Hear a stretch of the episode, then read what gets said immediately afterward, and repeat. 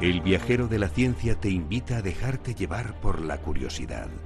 Abre tu mente a la infinidad de posibilidades del conocimiento, los datos, las pruebas, las teorías, la tecnología que cambiará el futuro. Todo cabe en un camino que se abre ante nosotros y nos despierta la necesidad de indagar en nuestro entorno y hasta en el último extremo del universo conocido. El viajero ya está en marcha.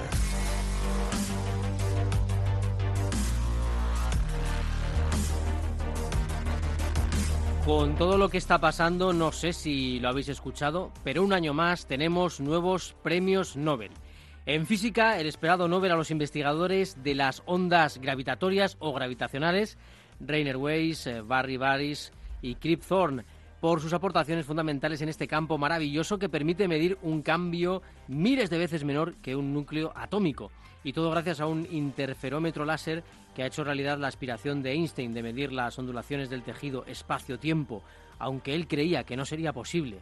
Estos investigadores calculan que en 20 o 30 años podrían recibir ecos del Big Bang, es decir, de los primeros momentos del universo. ¿Y qué decir de los descubridores del funcionamiento del reloj interno? Sí, ese concepto tan raro del ritmo circadiano que regula los procesos vitales de los seres vivos, por ejemplo los patrones de sueño o el metabolismo, y que nos provoca el famoso jet lag en un viaje largo. El mérito de Jeffrey Hall, de Michael Rosbash y Michael Young está en desentrañar el mecanismo molecular que lo controla. Y en química, pues tenemos a Jacques eh, Dubochet, a Joachim Frank y Richard Henderson por el desarrollo de una tecnología que genera imágenes tridimensionales de moléculas que han sido cruciales, por ejemplo, para entender el virus del Zika. Y la literatura.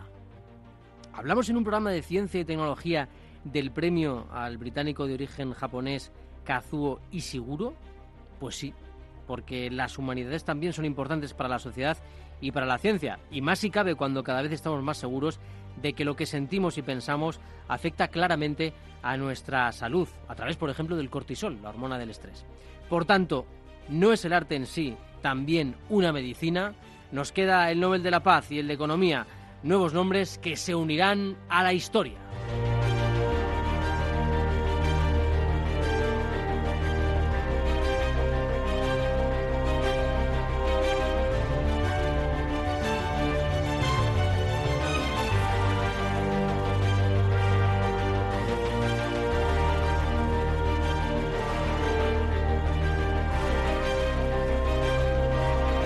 Hoy en el Viajero de la Ciencia cumplimos un año y lo haremos a lo grande.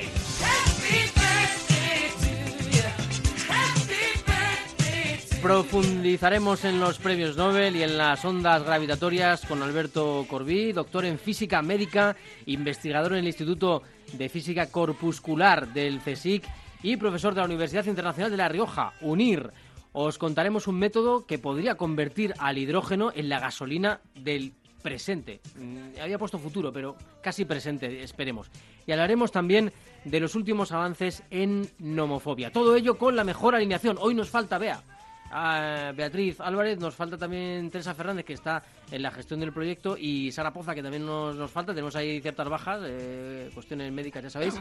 Pero tenemos con nosotros a Ana Rodríguez. Buenas noches. Muy buenas noches. ¿Cómo estás? Pues emocionada con los Nobel. Y, con Elon. Y, con, con Elon. el cumpleaños, ¿no? Del y con el cumpleaños. también. Tengo muchas cosas esta, esta noche. Hoy tenemos muchas emociones. Va a ser un programa divertidísimo. Os va a encantar.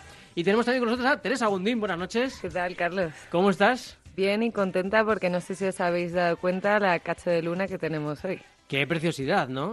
Nos estabas comentando hace Sí, poco. hoy es luna llena y está muy bonita, la verdad. Bueno, bueno, fenomenal. Teresa Gundín que, bueno, ha, ha sobrevivido a un fin de semana muy intenso.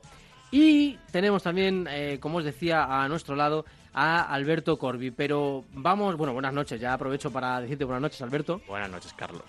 Que la gente está expectante, ¿eh? Porque la última vez nos dejaste con tantos misterios, con tantas reflexiones interesantes, que la gente está deseando oír este programa hoy. Yo sigo con la duda de los agujeros negros. No Eh. se me olvida. Prosigamos. No se me olvida la duda. Todavía miramos a la chimenea esa con desconfianza que Por si tenemos ahí acaso. a la derecha. Bueno, hemos traído una tarta de cumpleaños que está a punto de aparecer aquí en medio de, de la radio. Eh, ojalá eh, que aparezca en algún momento. Veremos si desde la chimenea nos cae algún regalo tipo Papá Noel. pero que sepáis que estamos de cumpleaños, un añito ya con vosotros contándoos lo mejor de la ciencia y la tecnología y trayéndoos noticias como estas.